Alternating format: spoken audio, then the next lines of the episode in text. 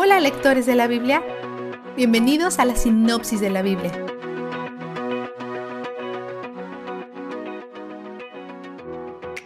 La iglesia en Roma es diversa, pero la carta de Pablo se dirige primordialmente a asuntos pertinentes a los cristianos de la identidad étnica judía. Pablo abre su carta dando continuación a su punto de ayer. Abraham fue el primer judío y aún así fue declarado justo por su fe en Yahweh, no porque haya guardado la ley. De hecho, la ley ni siquiera existía hasta 430 años después. Entonces, ¿cómo fue que recibió su fe salvadora? ¿Por ser circuncidado? No. Su fe le precedió a la circuncisión. Si es que tuvo que hacer algo para recibir la fe, entonces no era un regalo gratuito, sino que era algo que se tenía que ganar. Entonces, si recibió rectitud y fe como un hombre incircunciso, entonces lo mismo le puede suceder a los gentiles. Él quiere que adopten a los gentiles como si fuesen descendientes de Abraham, como familia de Dios. Aunque Jesús aún no había nacido y Abraham no conocía los detalles, la encarnación, crucifixión y resurrección de Jesús, él respondió de acuerdo a lo que sabía de Yahweh. Y de acuerdo a Yahweh, quien existe fuera del tiempo, aunque Jesús aún no había nacido cuando Abraham murió, Jesús ya había muerto en la cruz antes que el mundo fuera creado. Este siempre fue el plan.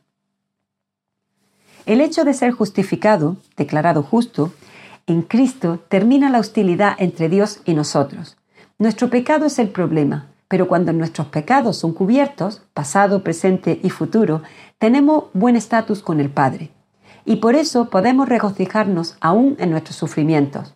El sufrimiento produce resistencia, la cual vamos a necesitar porque el sufrimiento siempre dura más de lo que quisiéramos.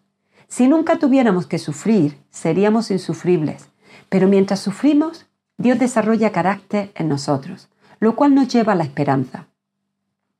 Y no solo esperanza en lo que sea, sino esperanza en la gloria de Dios. Dios se glorifica y manifiesta en nuestro sufrimiento. Podemos confiar en Dios con nuestro sufrimiento, así como también podemos confiar en Él con nuestro pecado. Jesús vino para corregir lo que fue destruido por los enemigos de Dios y puesto en marcha por Adán, quien consignó a la muerte a todos. Jesús, el segundo Adán, vino a traer vida. No parece ser posible que un hombre pueda lograr esto, pero no es un intercambio de uno a uno. Un hombre imperfecto podría morir para pagar por sus propios pecados, pero ¿qué tal un Dios hombre perfecto? ¿Cuántos humanos pecaminosos pueden ser cubiertos por la sangre de un Dios perfecto? Todos los que lo acepten. Así también, por la obediencia de uno, los muchos serán constituidos justos. Muchos, tú eres uno de los muchos. Y porque su sangre te cubre, no puedes pecar y salirte de ella. Pero donde el pecado abundó, sobreabundó la gracia.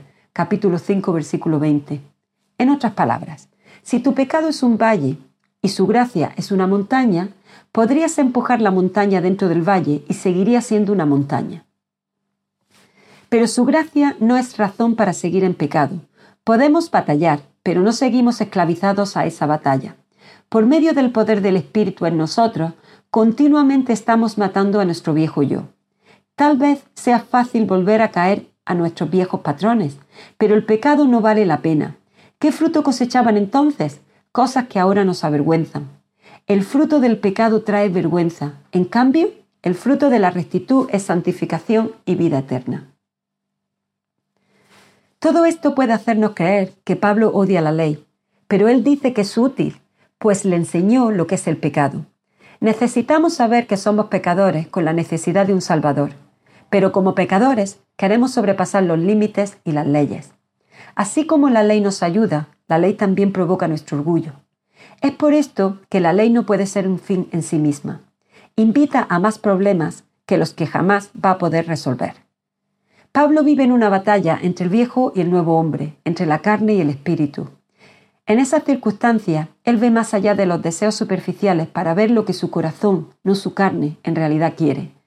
¿Cuál es su verdadero deseo? El que durará. El otro deseo será infructuoso y producirá vergüenza. Él escarba hasta lo profundo para encontrar lo que está en su ser interior, la parte de él que se deleita en Dios. Ahora es el tiempo del vistazo de Dios. Jesús, nuestro Señor, fue a la muerte por nuestros pecados y resucitó para nuestra justificación.